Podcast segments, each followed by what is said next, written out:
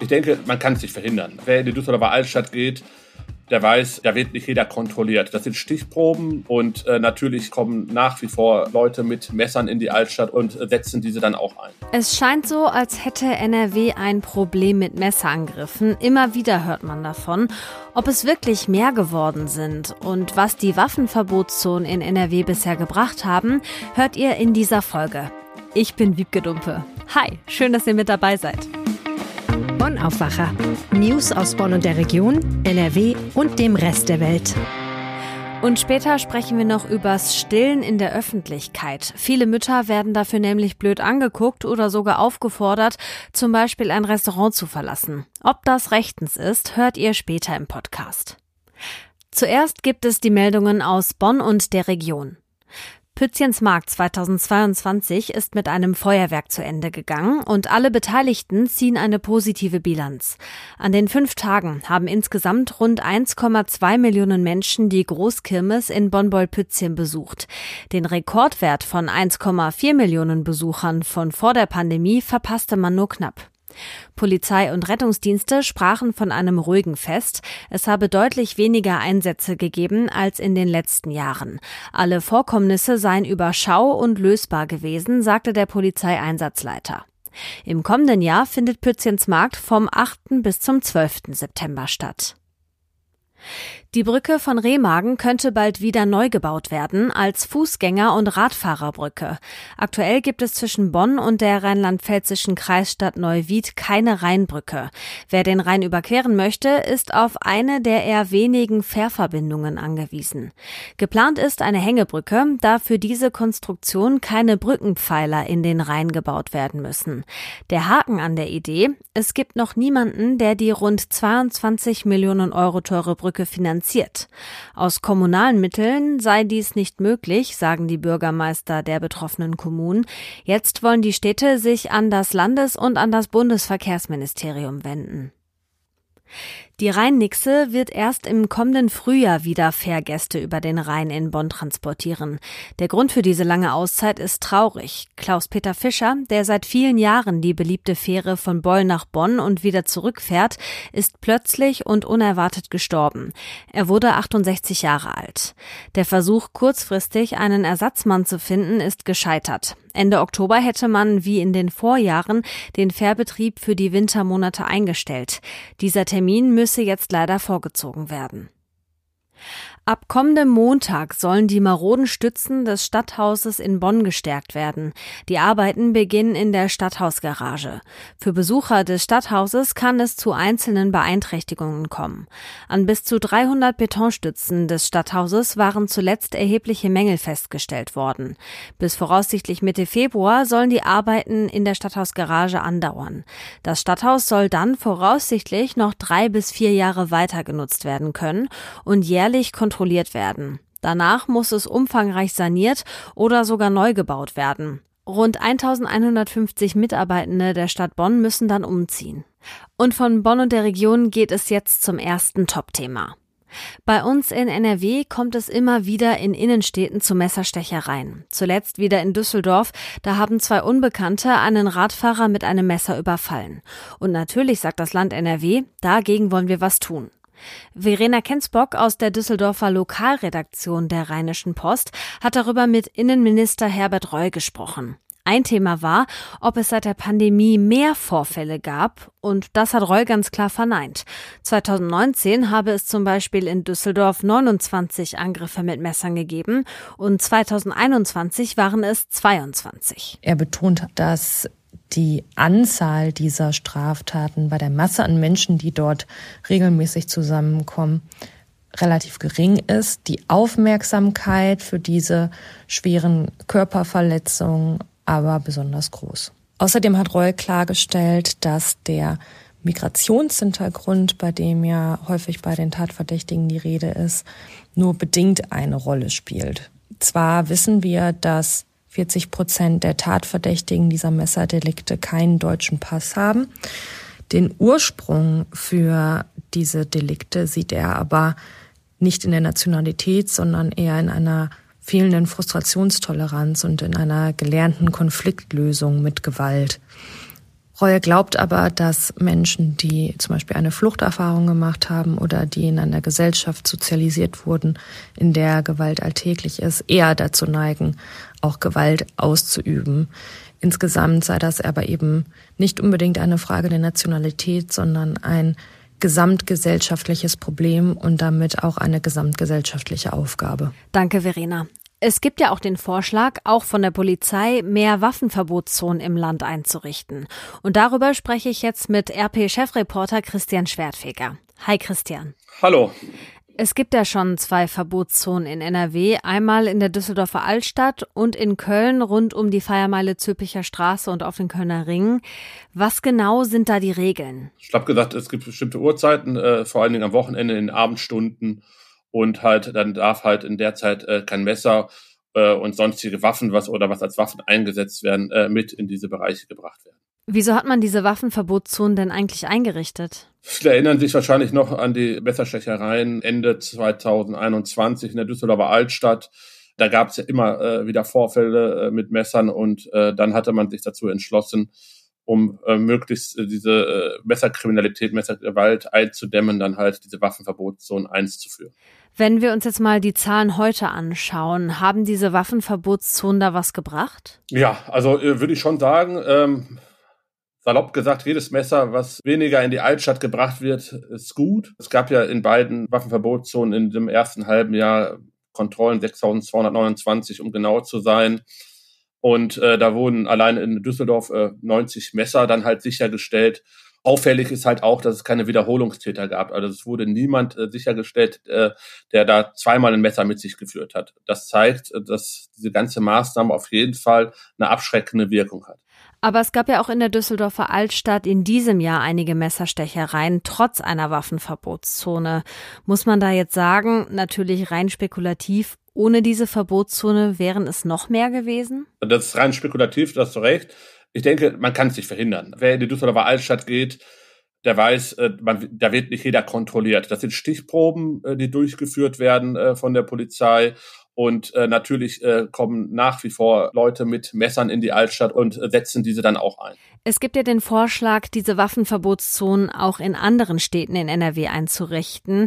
Ist das Messerproblem inzwischen weit verbreitet? Düsseldorf und Köln sind natürlich die Großstädte, sind prominent, aber wir haben sicherlich auch noch in anderen Städten in Nordrhein-Westfalen, man kann vielleicht Mönchengladbach noch nennen und auch einige Ruhrgebietsstädte äh, dort, die Feiermeilen.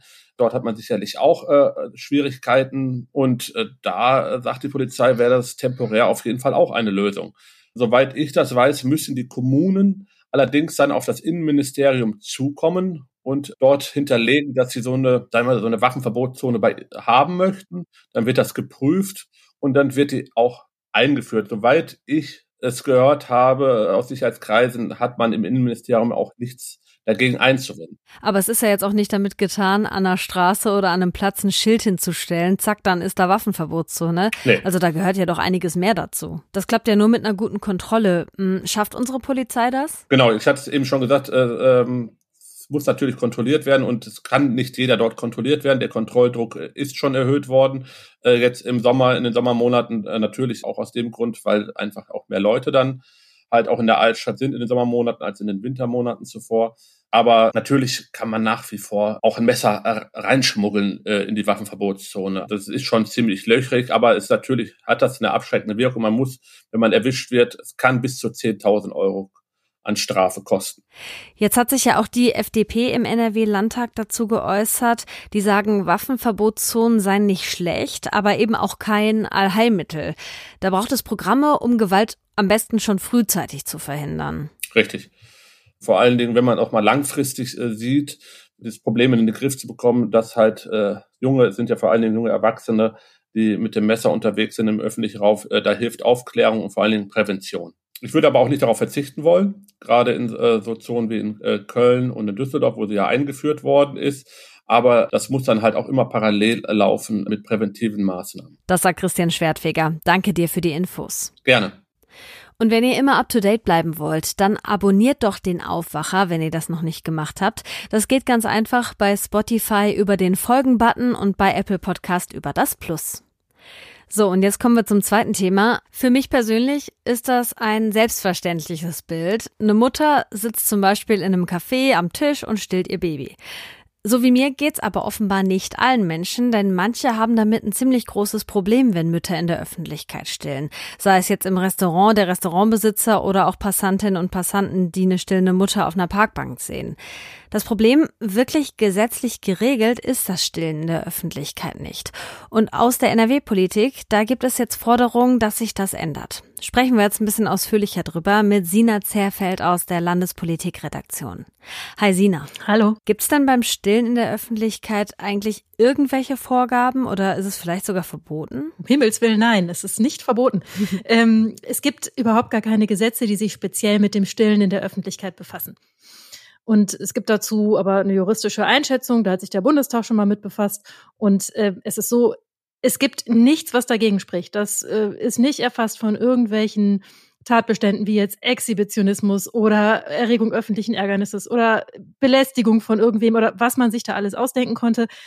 Das trifft alles überhaupt nicht zu und damit ist es einfach erstmal zulässig. Okay. Das heißt aber auch, das ist sozusagen zulässig, weil es nicht verboten ist. Es, gibt also keine eindeutige Erlaubnis, dass man das wirklich darf. Ja gut, aber die braucht es ja nicht, wenn es nicht verboten ist. Es gibt aber ja trotzdem immer wieder Fälle, wo dann Leute ähm, zum Beispiel aus einem Restaurant verwiesen werden oder vielleicht sogar von einer, von einer großen Veranstaltung, von einer Versammlung oder so, weil die Veranstalter oder die Restaurantbesitzer oder so eben das Hausrecht anwenden.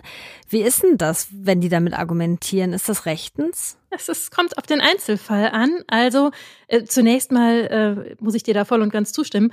Ähm, es ist nicht verboten und damit ist es erlaubt. So, man braucht keine ausdrückliche Erlaubnis. Beim Hausrecht ist es so, Mm, eigentlich hat, wer ein Hausrecht hat äh, über eine Örtlichkeit oder eine Veranstaltung, der hat das Recht zu bestimmen, wen er reinlässt und wen er äh, rauswirft. Das ist erstmal so grundsätzlich. Aber man darf niemanden diskriminieren. Und beim, äh, wenn, wenn es so ist, dass man jetzt Menschen äh, wegen des Stillens des Raumes verweist, so das kann nur Frauen betreffen. Mhm. Männer werden das Problem niemals haben. Deswegen ist das zwar nicht direkt aufs Geschlecht äh, abgezielt, aber trotzdem trifft es, benachteiligt es ein Geschlecht, es trifft nur Frauen und deswegen ist es sozusagen eine mittelbare Diskriminierung, ist jetzt ein bisschen juristisches Klein-Klein.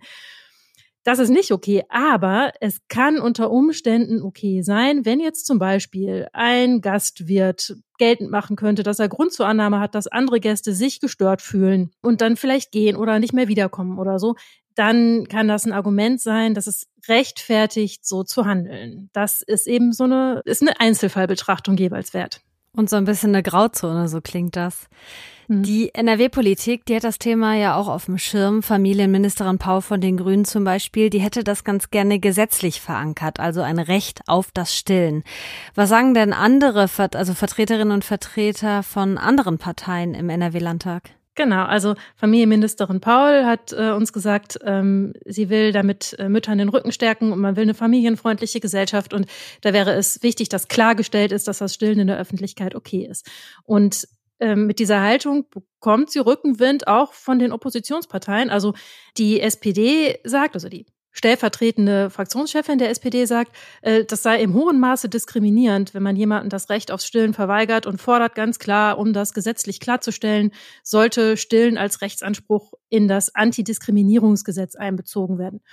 Und von der FDP heißt es auch von der, von der Meinung her, ist genauso eine klare Haltung, äh, Mütter sollen sich nicht irgendwo in eine dunkle Ecke zurückziehen müssen, um zu stillen. Ähm, das muss in jed an jedem Ort in NRW möglich sein, heißt es dort. Aber der familienpolitische Sprecher der Landtagsfraktion der FDP, Marcel Hafke, sagt auch, naja, einschränkend, eigentlich braucht es für eine familienfreundliche Gesellschaft eher Verständnis und Respekt und nicht unbedingt gesetzliche Vorgaben. Hat das also so ein bisschen eingeschränkt. Mhm. Aber wenn wir jetzt mal beim Gesetz bleiben, könnte die NRW-Politik da grundsätzlich was ändern? Also könnte man dafür auf Landesebene ein Gesetz mit dem Recht auf Stillen einführen? Das ist offensichtlich nicht möglich. Also das ähm, Landesjustizministerium hat klargemacht, wenn man da andere Regeln treffen will als die bisher ähm, geltenden Regeln, dann muss man das auf Bundesebene machen. Aber die Länder können sich natürlich für sowas stark machen. Mhm. Und das wollen sie auch wahrscheinlich, ne? Also Familienministerin Paul hat gesagt, dass man auf Bundesebene dafür wirbt, dass da ein Gesetz geändert wird oder beziehungsweise ein Gesetz eingeführt wird. Okay, ist natürlich die Frage, wie viel das bringt und was das am Ende dann wirklich oder wann das umgesetzt werden würde. Jetzt unterhalten wir zwei uns ja gerade und wir zwei sind Frauen. Das mal vorweg. Aber was denkst du ganz persönlich zu diesem Thema? Ich persönlich finde es ziemlich eigenartig, wenn darüber geredet wird, dass ähm, Mütter und Kinder aus dem Blickfeld verschwinden sollen, äh, weil da irgendjemand ein Problem damit hat. Also dass das Stillen in der Öffentlichkeit im Prinzip kein Problem zu sein hat, dass das nicht anstößig ist. Das ist eigentlich rechtlich total geklärt und es ist auch in den allerweitesten Teilen der Gesellschaft so angesehen, würde ich mal meinen. Und wenn da Menschen jetzt ein Problem damit haben, ähm, dann finde ich, müssen die das halt einfach aushalten oder weggucken. Und die Lösung kann ja nicht sein, dass man, weil manche Menschen ein Problem mit etwas haben, was aber rein rechtlich wirklich überhaupt gar kein Problem darstellt, hingeht und äh, Mütter und Kinder aus dem Blickfeld verdrängt. Das scheint mir einfach nicht in Ordnung. Sagt Sina Zerfeld. Es kommt immer wieder vor, dass Mütter schief angeguckt oder sogar aus einem Café oder Restaurant oder von Versammlungen weggeschickt werden, weil sie ihr Kind darstellen, wo es andere sehen und es andere stören könnte. Die NRW-Politik würde das gerne ändern, kann sie so leicht aber nicht machen, denn ein Gesetz dafür müsste vom Bund kommen. Hier kommen noch ein paar Meldungen in Kürze. In Berlin geht es heute und morgen um die Zukunft der Bundeswehr. Verteidigungsministerin Lambrecht will bei der Bundeswehrtagung unter anderem sagen, wie der Stand bei der sogenannten kritischen Bestandsaufnahme ist. Da wird geguckt, wie es um Personal, Material und Finanzen der Truppen steht und wie die Einsatzbereitschaft verbessert werden kann. Wegen des Krieges in der Ukraine könnte sich der Fokus und der zeitliche Ablauf davon ändern. Der Sarg der verstorbenen Queen steht seit gestern im ältesten Teil des britischen Parlaments in der Westminster Hall in London. Bis zum frühen Montagmorgen kann die Öffentlichkeit da 24-7 Abschied nehmen von der Königin. Hunderttausende werden erwartet und laut manchen Schätzungen sogar bis zu zwei Millionen. Wer sich da verabschieden will, braucht viel Zeit, denn es wird damit gerechnet, dass die Menschen mehr als einen Tag warten müssen. Und hier schon mal was für alle, die ab morgen im Ruhrgebiet mit dem Zug unterwegs sind. Im Raum Dortmund fallen von Freitagabend bis Sonntag alle ICEs auf der Linie Bonn-Köln-Berlin aus. Auch zwischen Hamm und Köln fallen Züge aus. Einige werden umgeleitet. Wenn ihr da unterwegs seid, solltet ihr mehr Zeit einplanen oder nach anderen Routen schauen. Grund dafür sind mehrere Baustellen bei der Bahn. Das Wetter bringt heute viele Wolken, aber nur noch einzelne Schauer. Oft bleibt es trocken bei 15 bis 19 Grad. Der Freitag wird wechselnd bis stark bewölkt. Teils kommen Schauer runter, manchmal auch kurze Graupegewitter. Die Höchstwerte liegen dann zwischen 14 und 17 Grad, auf den Bergen bei um die 12. Das war der Aufwacher am Donnerstag, den 15. September 2022. Mein Name ist Wiebke Dumpe und ich wünsche euch eine gute Zeit. Bis bald. Mehr Nachrichten aus Bonn und der Region gibt's jederzeit beim Generalanzeiger. Schaut vorbei auf ga.de.